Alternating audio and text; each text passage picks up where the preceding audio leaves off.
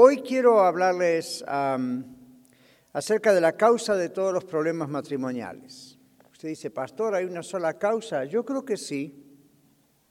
Y de esa causa salen las otras causas. Pero hay, uno dice, hay muchas causas, ¿no es cierto? Y mi esposa y yo, si el Señor no viene antes y nos da vida, este año en diciembre cumpliremos 40 años de casado. ¿Okay? Así que yo sé que parece mucho, pero lo que pasa es que éramos niños cuando nos casamos, eso es lo que pasa. No es la edad. Pero estuvimos ahí en el año 1982, un 18 de diciembre, nos casamos, ¿verdad? Y fuimos a las misiones. Bueno, pasaron tantas cosas, crecieron nuestros hijos, ya son adultos, tenemos cuatro nietos. Y ah, pues creo que uno va aprendiendo una cosa o dos acerca del matrimonio. Aparte de eso, en la vida pastoral uno tiene que estudiar mucho sobre el matrimonio, porque en todas las iglesias siempre hay matrimonios, y eso es una gran bendición. Yo tengo una, una persona, una pareja de, él es pastor en Texas y y me ha dicho, ustedes no se dan cuenta la bendición que tienen en Iglesia la Red. Tienen una enorme cantidad de matrimonios. ¿Ustedes lo notaron? Hay muchos, es una enorme cantidad. Sí, porque cuando uno mira la lista de miembros que tenemos en la computadora, una gran mayoría son personas casadas, como ustedes, como nosotros, personas que son matrimonios. Y, y, muchos de los líderes son matrimonios, ¿verdad? Entonces eso es, es una tremenda bendición. Ellos me decían ahí donde están en Texas, no, dice, tenemos matrimonios, pero la mayoría no son matrimonios tampoco.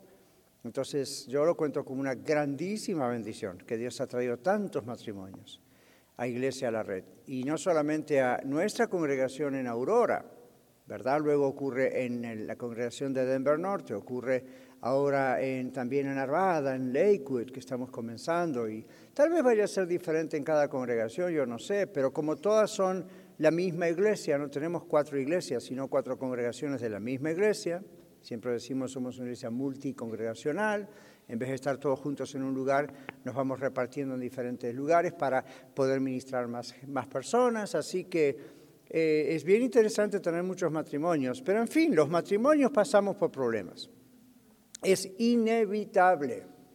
Así que si ustedes tienen hijos solteros, hijas solteras, háblenles del matrimonio y prepárenlos para decirles, en el matrimonio va a haber problemas, van a, van a venir problemas. Vivir con otra persona no es lo mismo que salir en un date, ¿verdad? Que salir a pasear, que conocerse. Vivir todos los días con una misma persona por los años es complicado para esa persona y para usted también.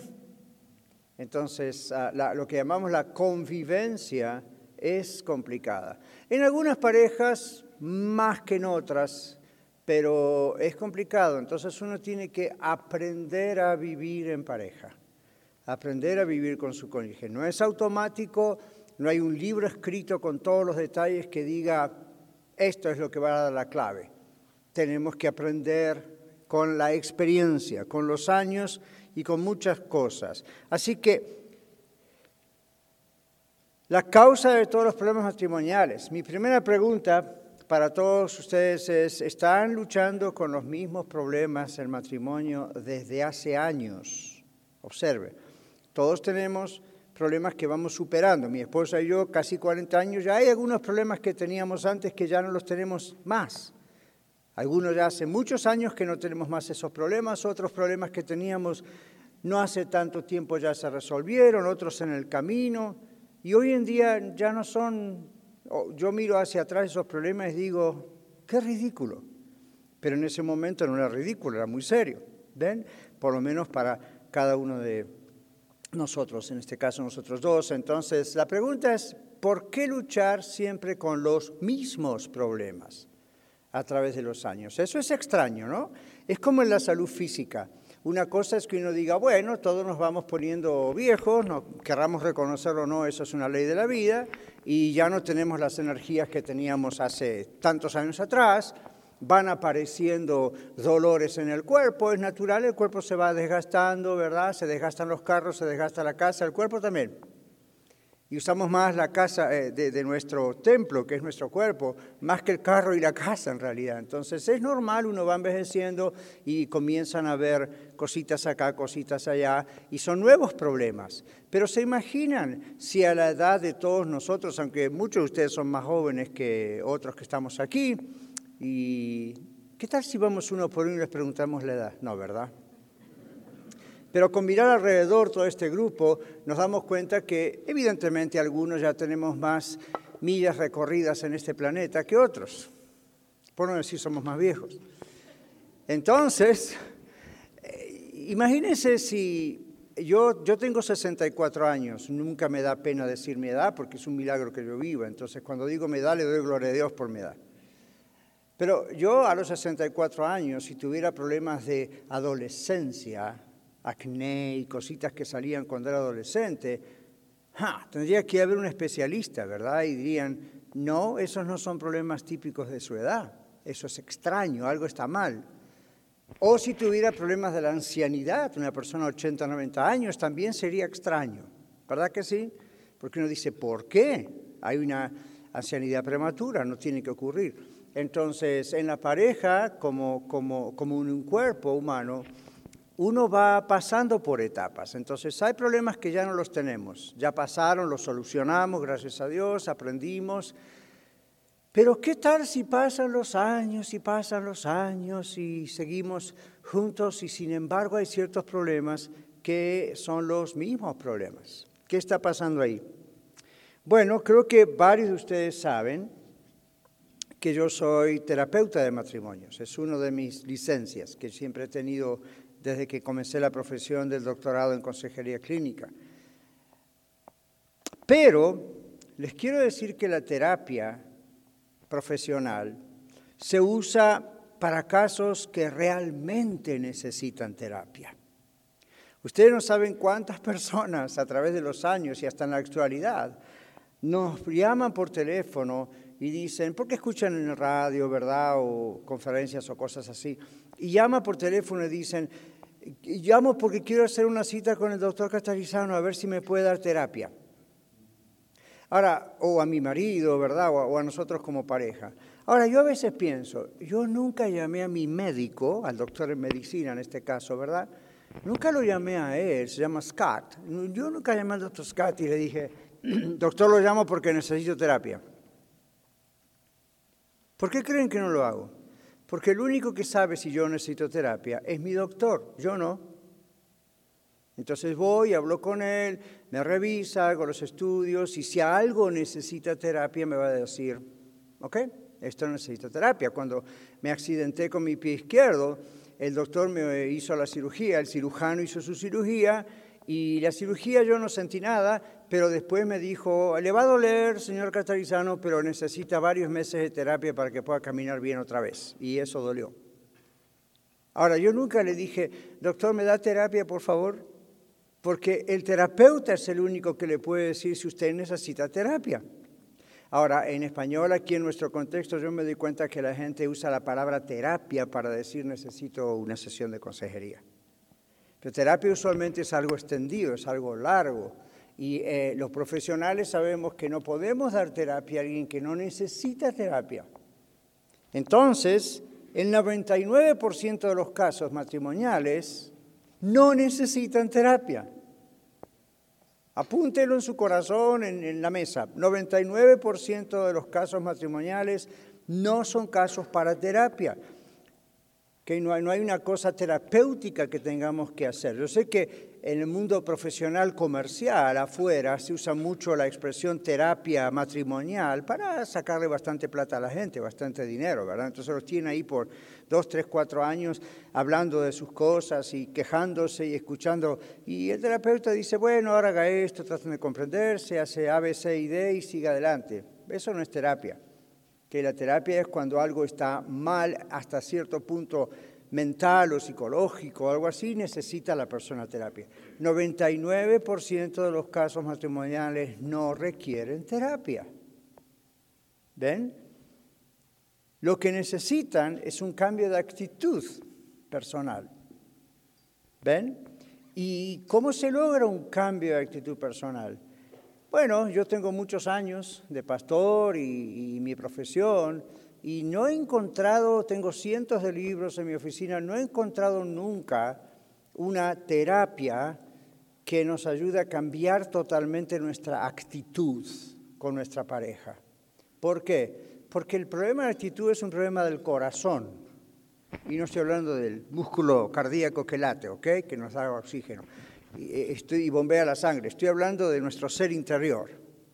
El único que puede cambiar eso es Cristo.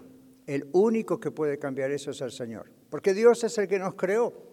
Y la Biblia dice que Jesús estuvo en el acto de la creación. Él hizo esto. Entonces Él es el único que conoce cómo trabaja nuestro corazón, nuestra mente, nuestra, por qué tenemos malas actitudes. Ahora, eh, solamente, solamente rindiéndose, pero de verdad a Cristo, es como una persona cambia su actitud. Y no es instantáneo, porque yo conozco a Cristo hace décadas y sin embargo sigue Él cambiando algunas actitudes mías. ¿Ven? Creo que cada vez menos con el tiempo y, con el tiempo que yo dedico a él y esto, creo que cada vez hay menos cosas que tiene que reparar y cambiar y de pronto aparecen otras. ¿Verdad que sí? Eso nos pasa a todos. Pero no podría ser, otra vez volviendo al primer ejemplo, que a esta altura de mi vida cristiana, con tantos años de conocer al Señor, yo tuviera los mismos problemas que tenía antes cuando recién conocí a Cristo. ¿Verdad que eso sería extraño? Igual que decíamos antes de la adolescencia y, y la vida ya a nuestra edad. Entonces, recuerden esto, el 99% de los matrimonios no necesitan terapia. No es una cuestión de terapia. ¿Ok? Uno los escucha, ellos vienen con esa idea de que y el doctor Catalizano me va a dar algo, voy a ir a un psicólogo, un psiquiatra me va a dar algo, una pastilla. Yo he tenido gente que me ha dicho, dígame qué tengo que tomar. Y yo les he dicho, agua. No, pero qué pastilla, qué cosa, nada, no es un problema físico, no es una cuestión de que, you know, a ver si me manda con un médico y que me dé una pastilla, quiere tomar algo, tome agua. No, a mí no, no cambia nada. Es que alguien le dé un antidepresivo. Su problema no es ese. Su problema de matrimonio sigue así porque usted no puede cambiar su actitud interior. Entonces, a medida que pasan los años atendiendo las parejas, las parejas, yo veo que es una pérdida de tiempo tratar de darles terapia, tanto para ellos como para mí. Es una pérdida de tiempo porque la terapia no soluciona sus problemas. Lo único que hace es le enseña a no gritar y a hablar más quedito. Pero usted puede dar el mismo insulto de las dos maneras. Y lo que hay que cambiar es que no insulte, no con qué tono lo dice. ¿Ven? Entonces, yo no estoy en contra de la terapia, si no, no hubiese tenido la, profesión que, tengo, que, que, ya no puedo ejercer casi nada. Pero, ven, si yo no creyera en eso, no lo haría. Pero eso es nada más una herramienta que hay que saberla usar en ciertos casos. En casi todos los casos, que he tratado, y hoy estaba pensando, y ayer, seguramente han sido miles de casos, sin exagerar, porque imagínense, en tantos años, tanta gente, entre conferencias y uno a uno y cosas así, tienen que haber pasado bastantes parejas. Yo nunca hice, hice la cuenta, ¿no? Entonces, yo, pero lo que quiero decirles es que en tantos años de tratar con un número tan grande de parejas, siempre yo he escuchado las mismas quejas. Tanto aquí en Estados Unidos como en Latinoamérica, como cuando viajaba seguido a Europa o a otros lugares y he tratado con matrimonios, en conferencias o uno a uno, pastores, no pastores, gente en general, creyentes, gente no cristiana siempre, casi siempre, quizá un casi siempre, he escuchado lo mismo. ¿Ustedes pueden creer? Las historias son diferentes, los problemas no. ¿Cómo se han resuelto cada cosa? digo, ¿cómo, ¿cómo se ha confrontado cada cosa? Es diferente. ¿Qué tipo de situaciones tienen los matrimonios? Es un poco diferente. Pero casi todo en cuanto a quejas es muy parecido y se los voy a demostrar. No importa en qué idioma me lo han dicho o con qué traductor he tenido que usar cuando ha sido el caso de un idioma que yo no entendía, pero siempre observo que las quejas tienen que ver con la idolatría del yo, el Dios yo. O la Biblia lo llama la carne. ¿Verdad? Los que leemos la Biblia sabemos. La Biblia dice no anden en la carne, anden en el espíritu. Entonces vamos a explicar eso un poquito esta noche. Por supuesto, yo no ignoro razones de los problemas, sé que hay otros problemas, pero eh, digamos hay casos de adulterio, violencia doméstica, adicciones de diversos tipos, ah, diversas formas de inmoralidad, ignorancia en cuanto a qué es el matrimonio. Oh, eso está casi al tope de la lista.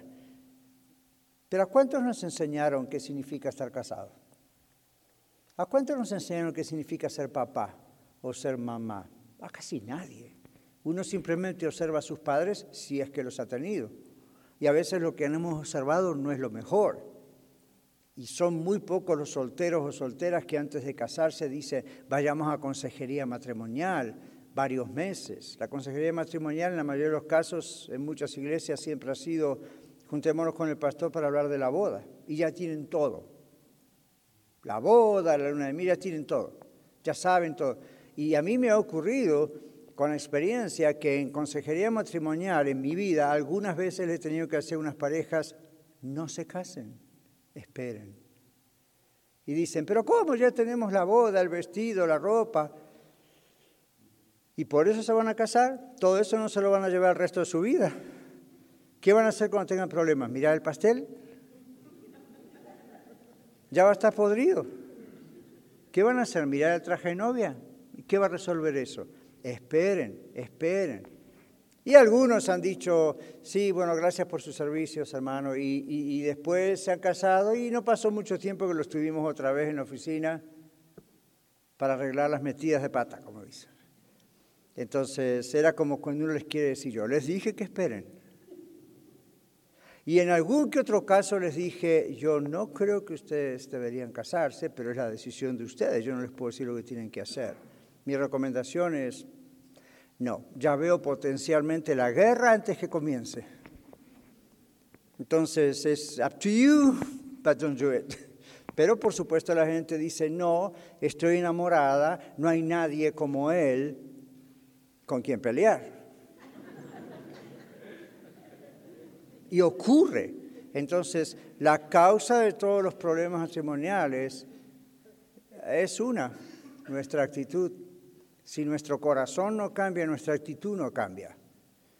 Entonces, excepto que haya casos extremos, la Biblia menciona el caso del adulterio como uno de los casos extremos. Ah, modernamente podríamos decir que hay otros que la Biblia no considera porque no eran un problema en el momento que fue escrita. Carteles.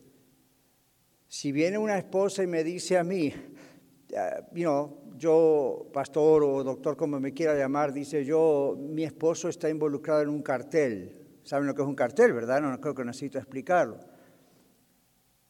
Yo no le voy a decir, pero la Biblia dice que tiene que someterse a ese hombre. Lo que yo le voy a decir es salga corriendo de esa casa. Porque este, su vida está en juego, es un peligro.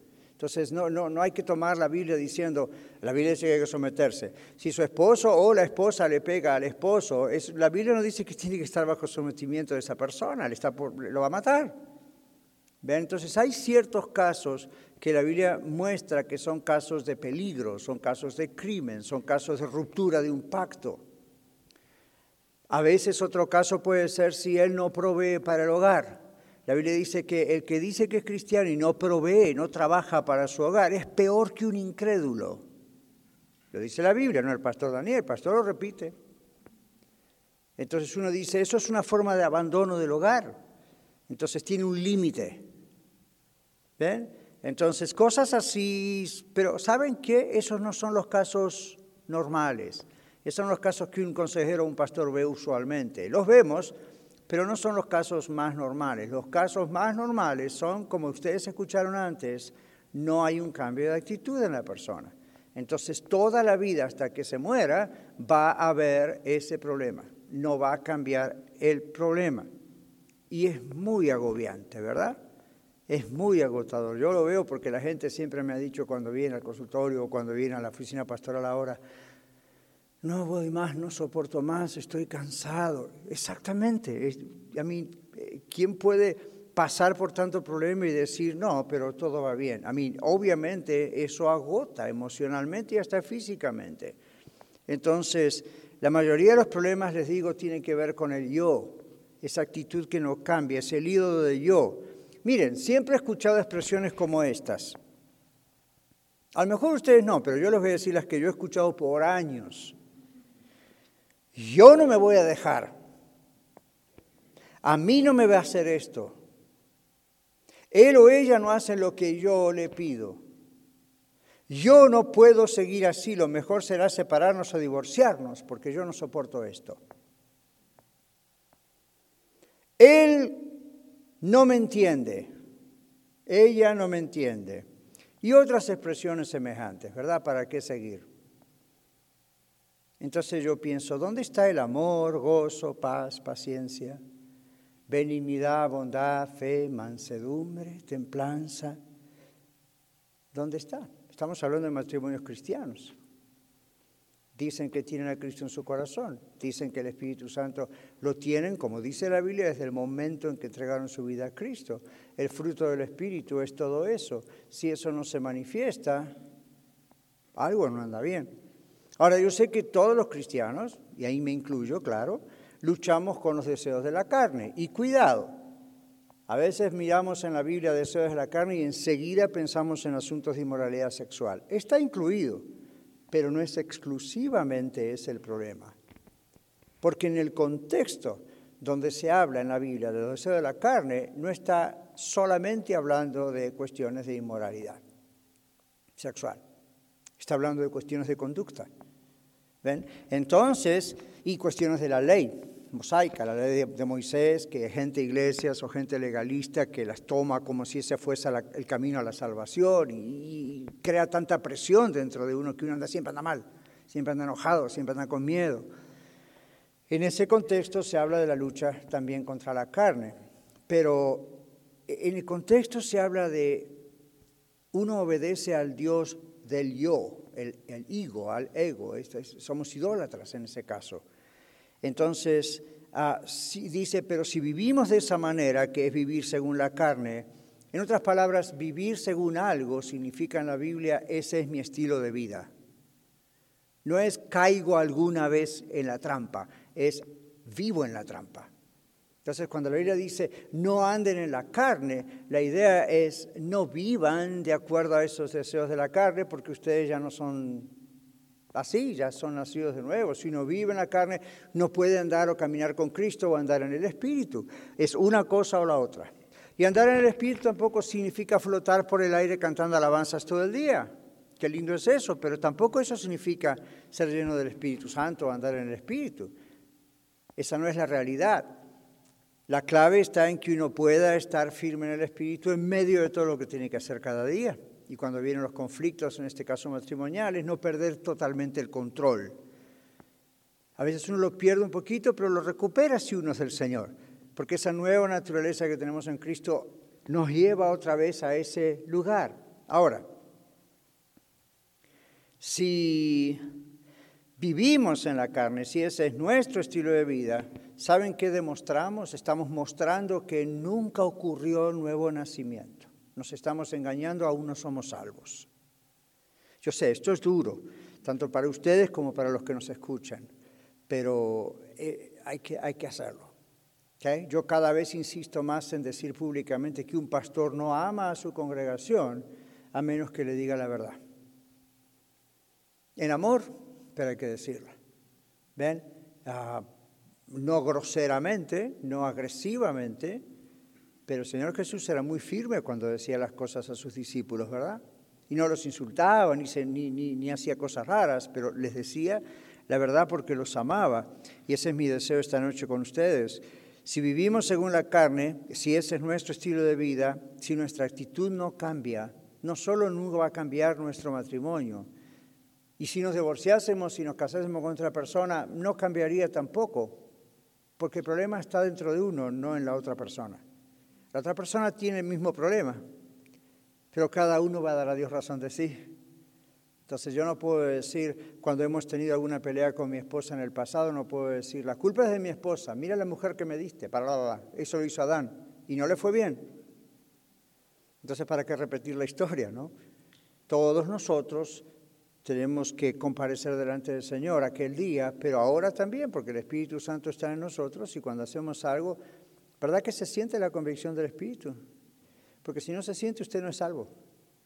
Un inconverso no siente la convicción del Espíritu. Puede sentir un nivel de culpabilidad, pero se le pasa. Entonces, si no hay un cambio de actitud y eso es algo constante por mucho tiempo, bueno, pregúntese, como dice la Biblia, examinémonos para saber si somos de Dios.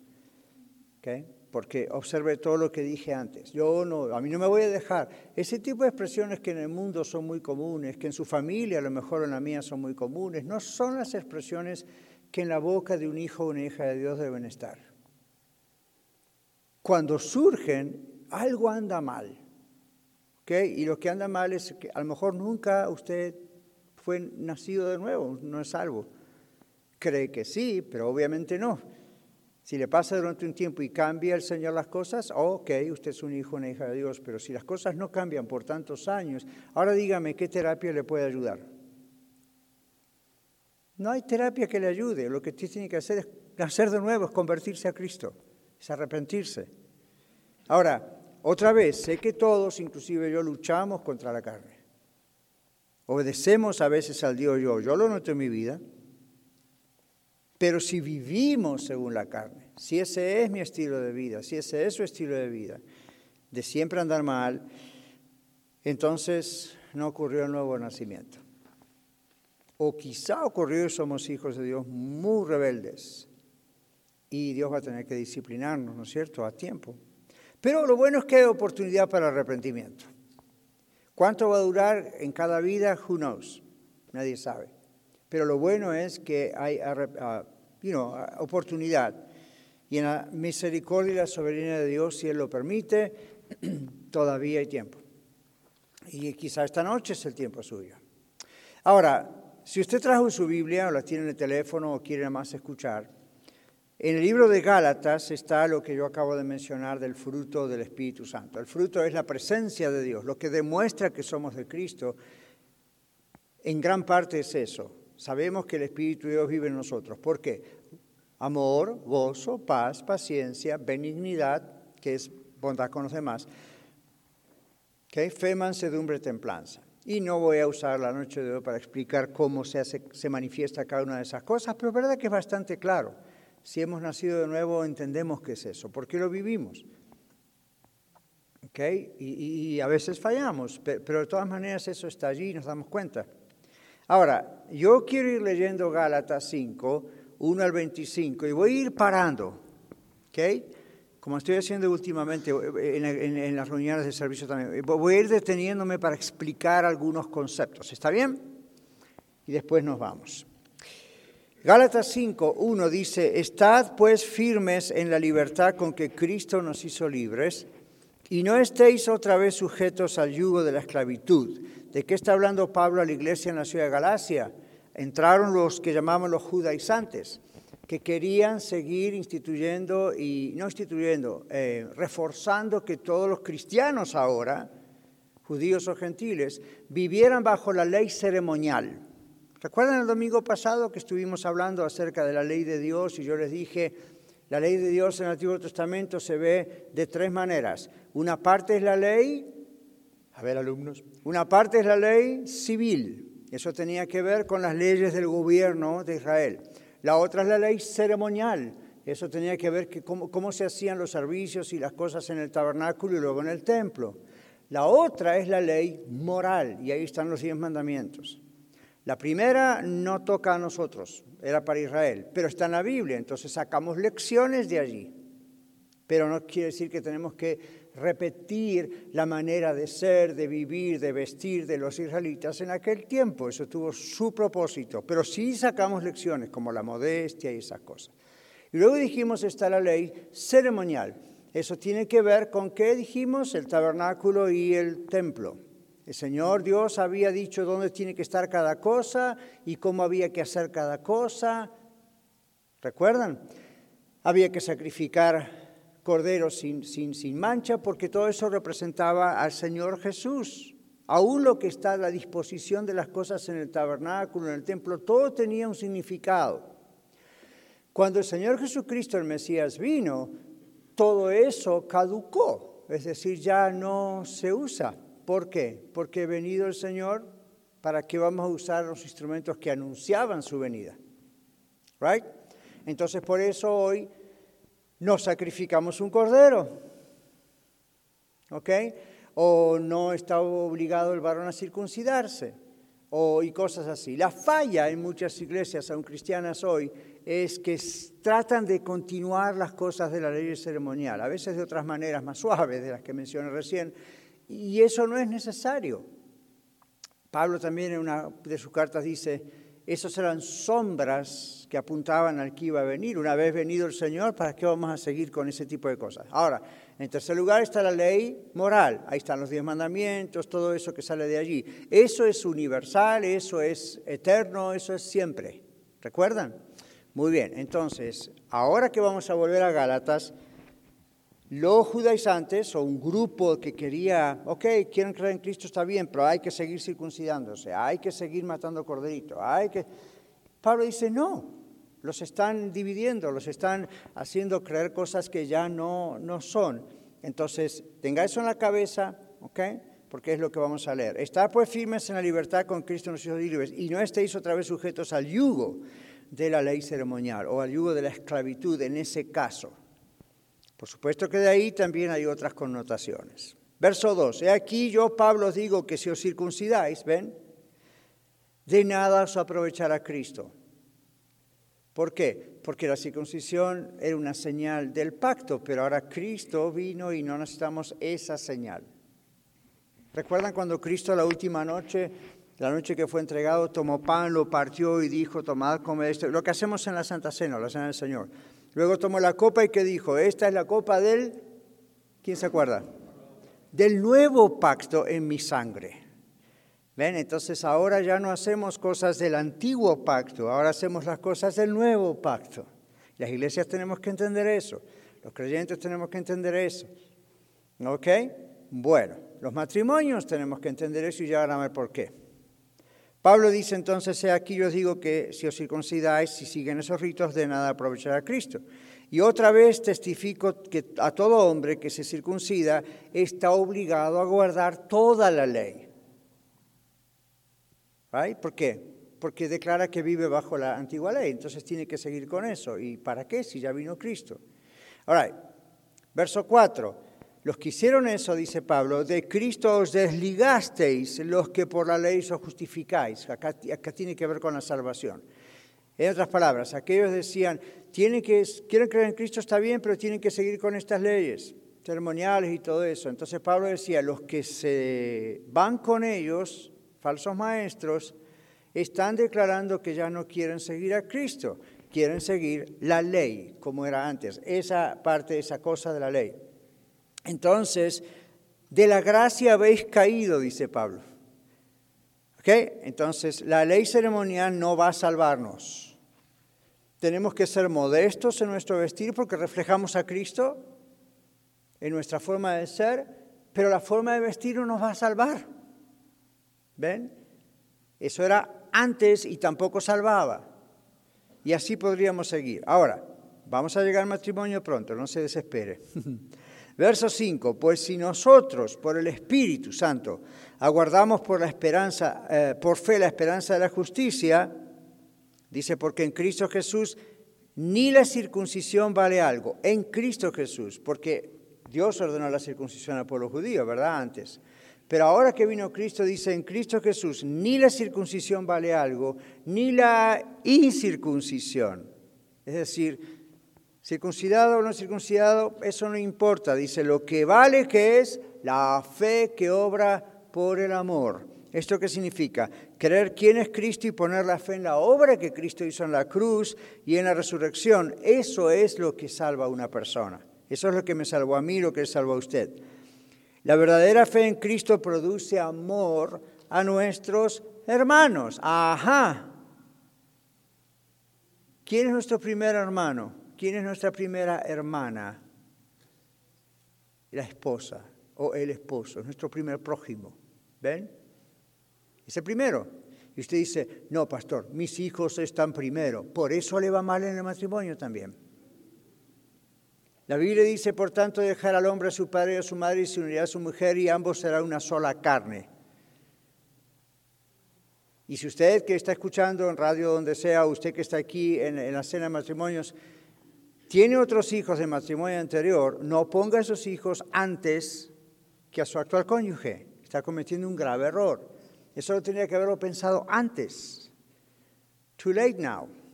¿Okay? Muy tarde. Entonces, cuando usted está casada, casado, esa persona está primero en su vida.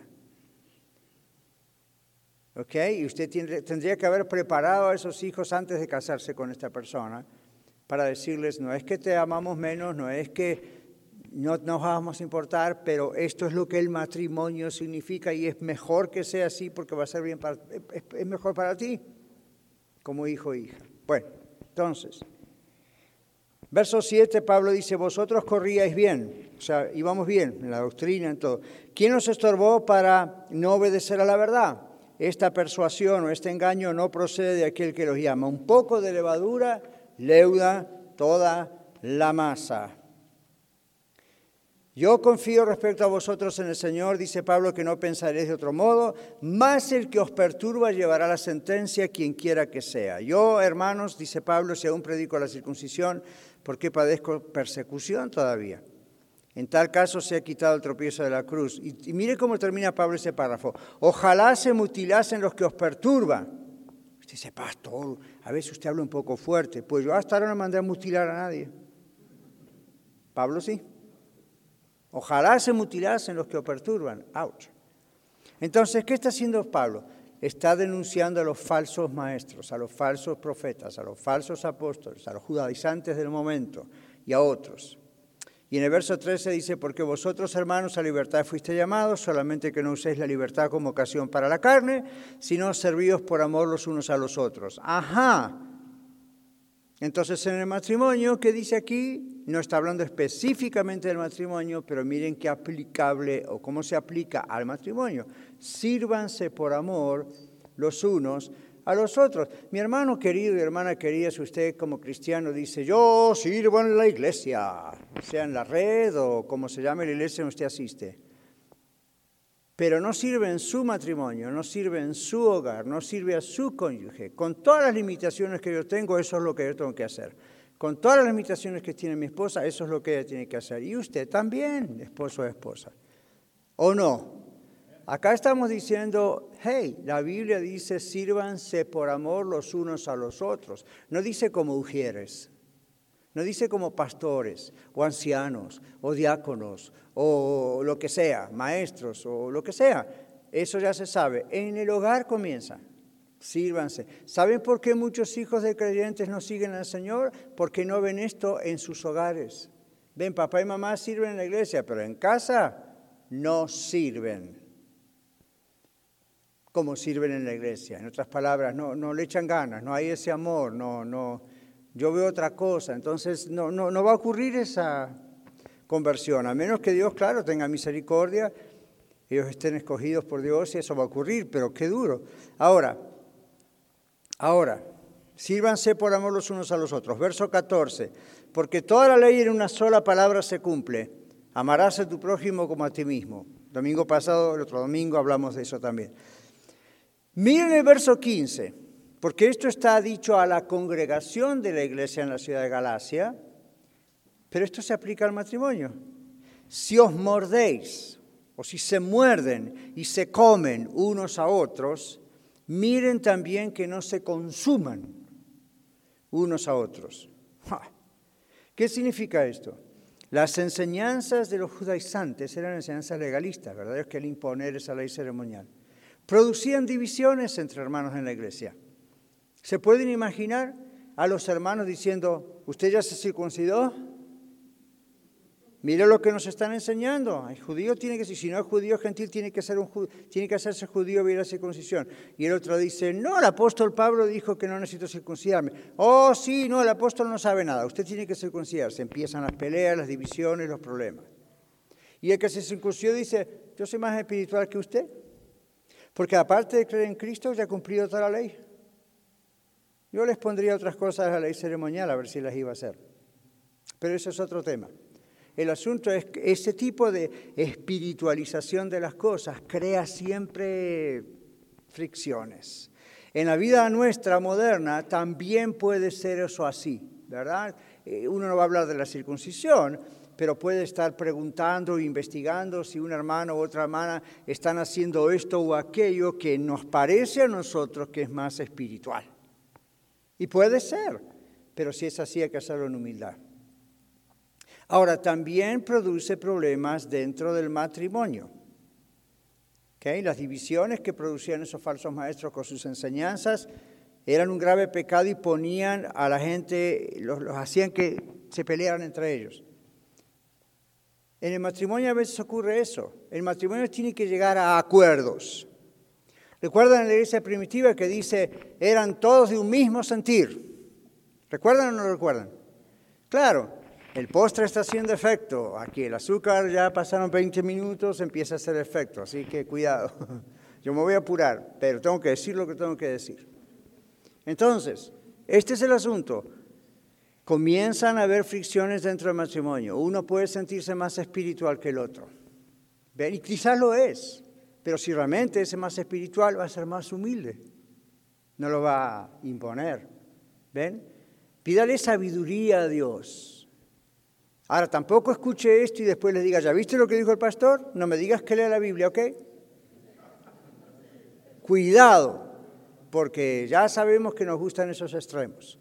La idea es, así como ocurre en una iglesia, o puede ocurrir en una iglesia, puede ocurrir muy seguido y diariamente en el mismo matrimonio, ahí en el hogar. Entonces, eso es muy agobiante. Ahora, el verso 16 va bien al grano de lo que queremos decir para finalizar. Digo pues, dice, andad en el Espíritu y no satisfagáis, ¿qué cosa? Los deseos de la carne. Ahora díganme, ¿esto es una opinión de Pablo o es una orden? ¿Se dan cuenta? Él dice, anden en el Espíritu, y está hablando de parte de Dios, anden en el Espíritu y no satisfagan los deseos de la carne. No dice, bueno, si les parece bien, traten de portarse mejor. Dice, anden en el Espíritu y no satisfagan los deseos de la carne. Entonces es una orden y es una acción deliberada. ¿Okay? Uno no puede decir, Diosito querido, por empezar, no Diosito es Dios, como siempre digo, te pido de todo corazón que me ayudes a obedecerte. ¿Está bien orar así? Claro, de la manera que yo lo expresé me van a decir que no. No está mal orar así porque necesitamos las fuerzas del Señor para obedecerlo. Pero si hemos nacido de nuevo, es natural que queramos obedecerlo. ¿Got ¿Ven?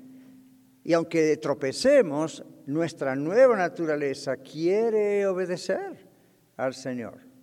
Entonces, ah, dice, la orden es anden en el espíritu y no satisfagan los deseos de la carne. O sea, no está negando que hay deseos de la carne y ya explicamos lo que es.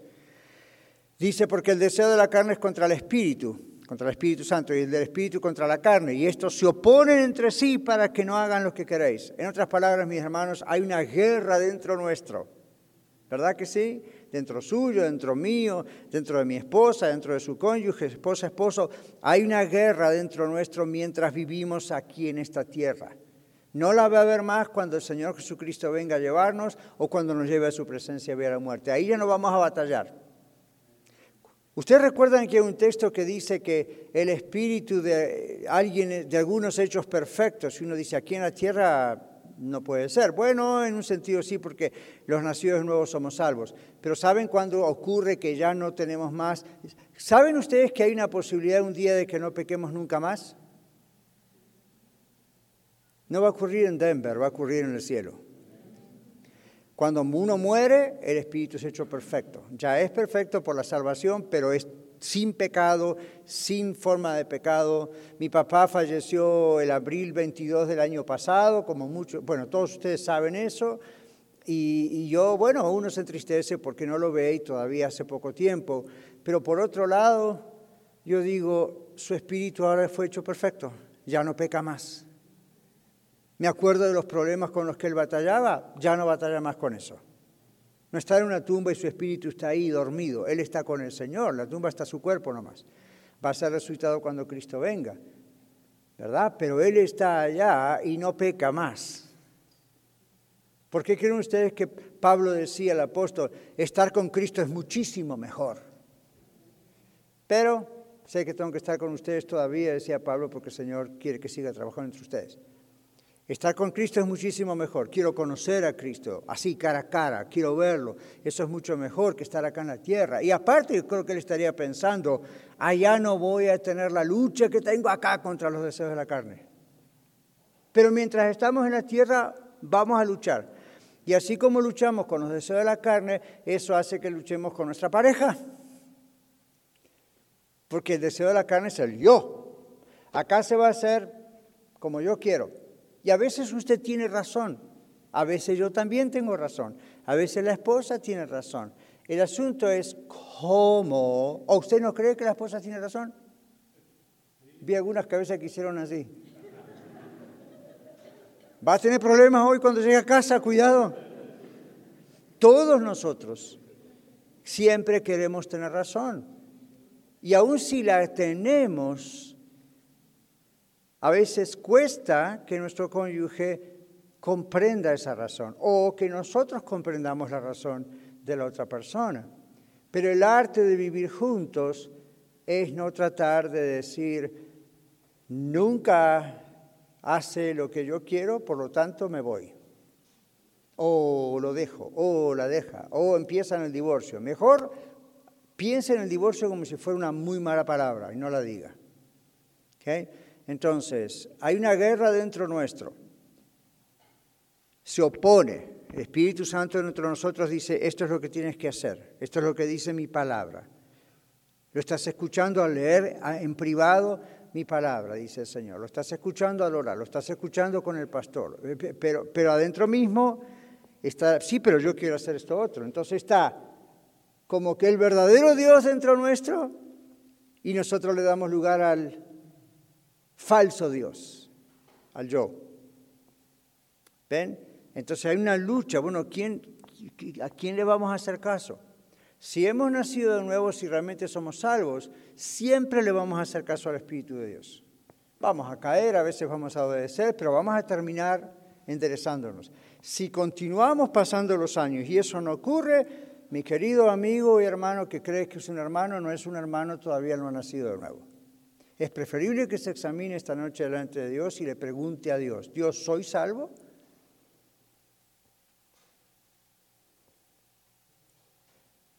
Y Dios se lo va a decir. No le va a mandar una visión, no le va a mandar un ángel, posiblemente ni un sueño. Simplemente la convicción que hay dentro suyo le va a dar una pista de si usted es salvo o no. Porque puede ser que usted es salvo, pero es rebelde. Y como aquel hijo pródigo de la parábola, va a tener que tocar fondo entre los cochinitos hasta que reaccione. Y gloria a Dios, es preferible reaccionar ahí, porque va a volver a casa, va a volver a los brazos del Señor. Entonces, digo pues, anden en el Espíritu, no satisfagan el deseo de la carne. Ahí hay una lucha, ya lo saben, no es sorpresa. Luego dice, y manifiestas son las obras de la carne. Por Pablo yo me lo imagino que está pensando, por si acaso no quedó claro, acaba la lista.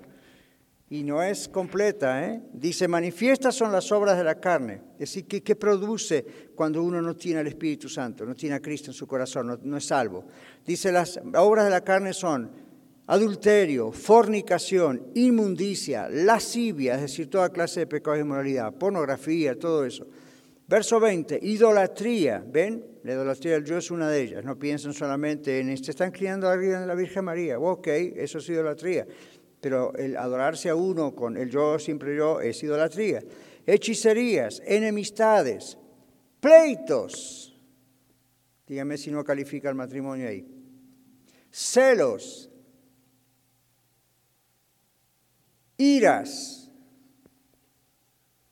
contiendas o peleas, disensiones, es decir, divisiones, herejías, ahí va por el lado de la doctrina, envidias. ¿Sabían que hay matrimonios que se envidian uno al otro? porque uno tiene ciertas cualidades que el otro no tiene y bla, bla, bla. Homicidios. Recuerden que el Señor Jesucristo dijo en el libro de Mateo, está escrito, oíste que fue dicho no matarás, pero yo os digo, cualquiera que tenga rencor contra su hermano delante del Señor ya lo mató. Yo lo pongo en mi paráfrasis, pero saben esa ley, ¿verdad? Entonces aquí en homicidios no pienso solamente alguien le pegó un disparo, le cortó la cabeza con un cuchillo al otro, eso, eso aplica, pero en el corazón puede haber homicidios. ¿Ok? homicidios, borracheras. Miren esto. Orgías. Sabemos lo que es eso. Y luego, como la lista es muy larga, Pablo dice, y cosas semejantes a estas. Entonces, ¿para qué seguir aclarando, no? Y luego, esta lista, mis hermanos, se aplica en primer lugar a la iglesia, ahí en Galacia pero también se aplica a todas las relaciones humanas, entre ellas, por supuesto, al matrimonio. Entonces, él dice acerca de las cuales os amonesto, como ya los he dicho antes, escuche esto, acá está la palabra clave, que los que practican estas cosas no heredarán el reino de Dios. Entonces no está hablando de, bueno, un cristiano no estuvo en relación con Dios, no va a la iglesia, de repente cayó en nuestros pecados, pero Dios lo sacudió, se arrepintió y salió adelante. Esa persona es salva, si no, no se hubiese arrepentido, no, no tendría esa capacidad dentro suyo. Pero si practica estas cosas y le da lo mismo, usted no es salvo. ¿Está claro ahí en ese texto? Yo no lo escribí, ¿eh? usted no salvo si practica estas cosas. Es decir, si uno continúa y continúa odiando a su esposo, si uno continúa y no batallando con esto y, no hay la convicción que produce el cambio, no, lo va a lograr porque el Espíritu Santo no está ahí, entonces usted con su cabeza no, no lo va a lograr. Sabe que está mal, pero no va a lograr el cambio. Que una cosa es saber que algo está mal, otra cosa es poder quitarse eso encima. ¿Ven? Entonces, eso en el matrimonio se nota mucho. Entonces dice, los que practican, palabra clave, estas cosas no heredan el de Dios. Les digo por qué, otra vez, porque un heredero del reino de Dios es una persona que es regenerada, que ha nacido de nuevo, que es una nueva criatura. No puede practicar el pecado como estilo de vida.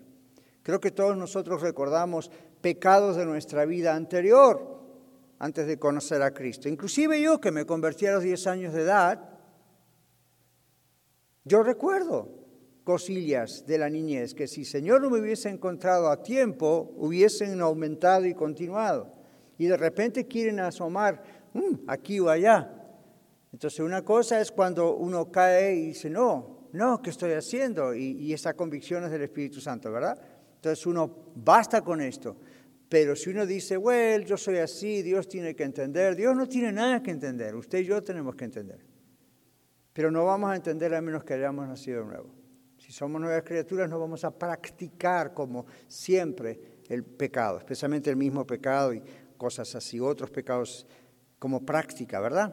Entonces, eh, dice el 22 y ya lo repetimos antes, más el fruto del Espíritu es amor, gozo, paz, paciencia benignidad, bondad, fe, mansedumbre, templanza, y dice, con tales cosas ah, no hay ley, contra tales cosas no hay ley.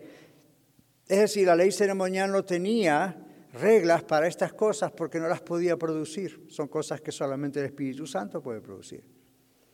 Y además el fruto de la presencia de Dios en la vida de una persona nacida de nuevo por el Espíritu Santo al aceptar a Cristo todos estos frutos no pueden estar regulados por un ser humano. A mí, cuánto amor, cuánta paciencia. Hay gente cristiana que me ha dicho, pastor, ore por mí, yo no tengo paciencia. Y yo a veces les digo, ¿usted conoce a Cristo? Ah, sí, sí, yo soy salvo. ¿Quién le dijo que no tiene paciencia?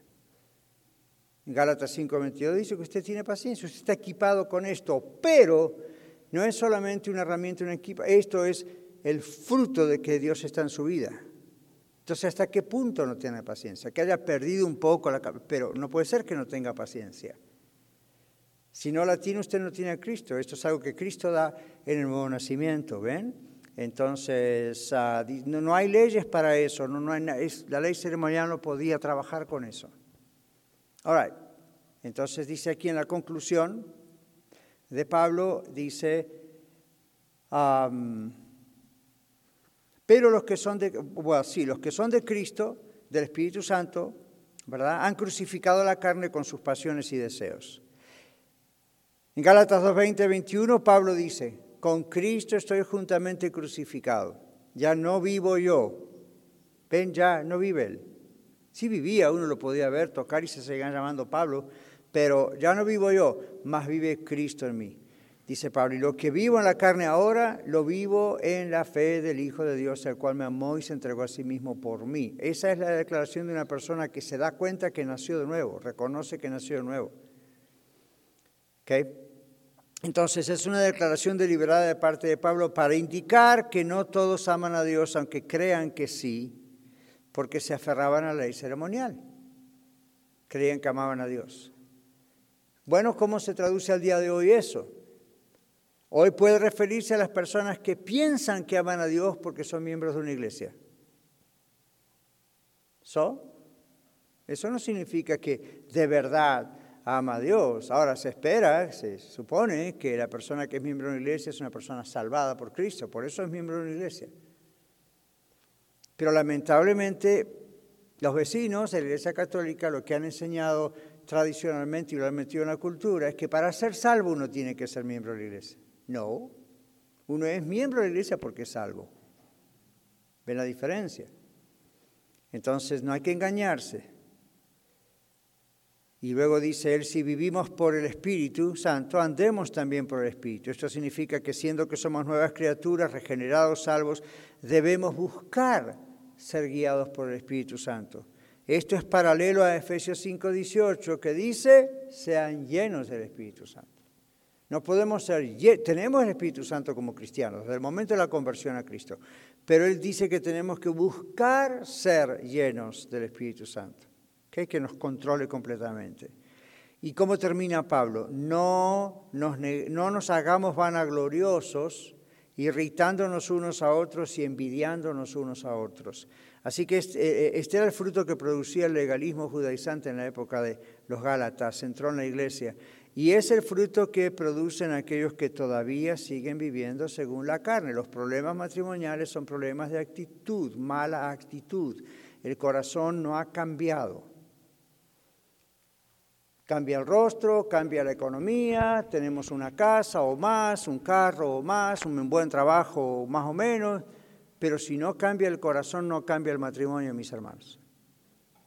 Así que si usted esperó, bueno, esta noche estamos, you know, casi, casi en la fecha de Valentine's Day, es el Día del Amor, el pastor Daniel es un doctor en consejería clínica, es un terapeuta de matrimonio, vamos a recibir una buena conferencia profesional acerca de terapia matrimonial I am not sorry.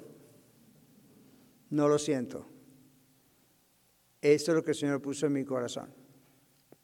La causa de todos los problemas matrimoniales, la raíz, en realidad cuando uno carva bajo la tierra del cada corazón, la raíz de todos los problemas matrimoniales es la actitud que tenemos. Y la actitud viene de nuestro corazón. Es una reacción la actitud. Viene de nuestro corazón. Si nuestro corazón no está lavado por la sangre de Jesús de verdad y el Espíritu Santo no habita en nuestro corazón, por más terapia, psiquiatra, psicólogo, terapeuta matrimonial, pastor profesional, no va a haber cambios. Entonces la invitación del Señor para usted hoy, ¿sabe cuál es? ¿Quiere saber o no? Ríndase, dese por vencido, ríndase, porque si no, nunca va a cambiar su problema. Aquí yo como pastor o, consejero, y no le digo a ustedes y a los que escuchan en los otros medios que estamos grabando ahora, eh, por más que yo les quiera ayudar y pasemos horas y días y años tratando de, yo, yo lo hago, para eso estoy también, yo lo hago, pero no les garantizo ningún cambio. Les garantizo un poco de agua oxigenada, como dicen por ahí una curita, un Tylenol espiritual, un Tylenol psicológico, una aspirina, pero no hay cambio. Si usted no rinde su vida de verdad al Señor, mi querido hermano, no hay cambio.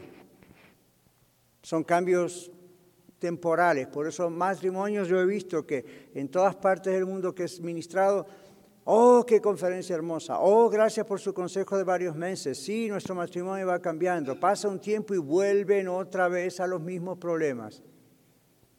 A veces con un poco más de modestia y sin tantas maldiciones, o sea que se domestican en vez de cambiar.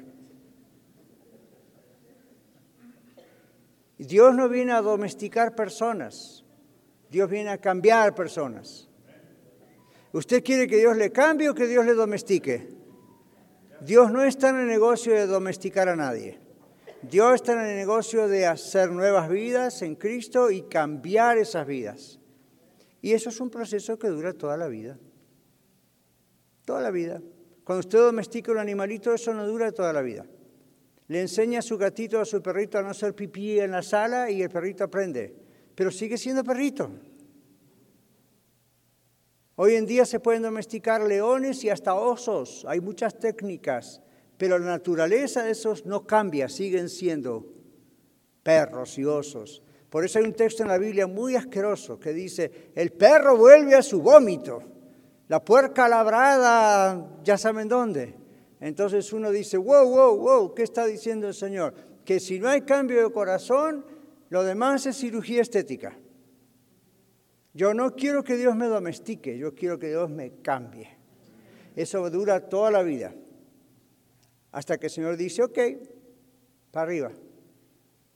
Pero, pero yo les digo, casi 40 años de matrimonio, si Dios nos da vida, bueno, viene antes, Jesús no viene antes. Y algunos han preguntado, pastor, ¿cómo le hacen usted y su esposa? Pues no crea que nuestro matrimonio siempre fue rosas y claveles y perfumes. Fue mucho trabajo, ¿verdad que sí? Wifi que está por ahí, como yo le digo, la wifi. Es mucho trabajo, pero ¿saben por qué da resultado y se sigue adelante aún con desafíos? Porque está el Señor en nuestras vidas. Entonces cuando erramos, cuando nos damos cuenta que estamos mal, el Señor nos corrige. Pero el problema es cuando no está el Señor en una vida. ¿Quién lo va a corregir? Entonces siempre tienen los mismos problemas y nunca van a cambiar. Ahora, no venga Cristo para que su matrimonio cambie. No venga a Cristo para que su matrimonio cambie. Venga a Cristo para ser salvo. No todo el que me dice Señor, Señor, dice la Biblia, Mateo 7:21, no todo el que me dice Señor, Señor es salvo. ¿Cómo lo dijo él? No todo el que me dice Señor, Señor, entrará en el reino de los cielos. ¿Ven? Sino el que hace la voluntad de mi Padre que está en los cielos. Vaya usted a tratar de hacer la voluntad de Dios si no tiene a Cristo en su corazón. Imposible. ¿Ven lo que está diciendo? Entonces, mis hermanos queridos, no hay problema en darles consejería, no hay problema en ayudarles, pero no pongan sus esperanzas en la consejería, no pongan sus esperanzas en la terapia, pongan sus esperanzas en decirle, Señor, por favor, hazme que me rinda a ti totalmente o esto nunca va a cambiar. Amén. Pase un momento en oración, por favor. Cierre sus ojos si eso le ayuda. No piensa en su esposa, no piensa en su esposo. Los matrimonios no debemos estar en este momento. No esté orando, Señor, te pido que cambies la vida de mi esposo, cambies la vida de mi esposa. Eh, ore al Señor y dígale, Señor, cambia mi vida. Si es que yo no te conozco, dímelo, por favor. Yo sé que me estás escuchando de todas maneras. ¿Ok? Y ríndase realmente al Señor. Busque en su corazón, de todo corazón, saber si usted es salvo o no. Y luego ore, Señor, toca nuestro matrimonio. Señor, pedimos en tu nombre que tú toques nuestras vidas. Queremos que toques nuestros matrimonios, pero antes de estar casados somos individuos, personas que te necesitamos.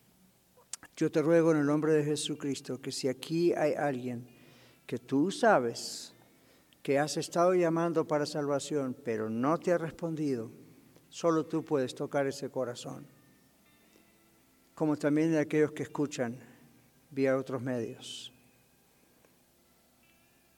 Nuestro matrimonio está en tus manos, pero antes que eso nuestra vida personal está en tus manos. Y sabemos que si cambias, tocas nuestras vidas y eso va a revolucionar positivamente nuestro matrimonio.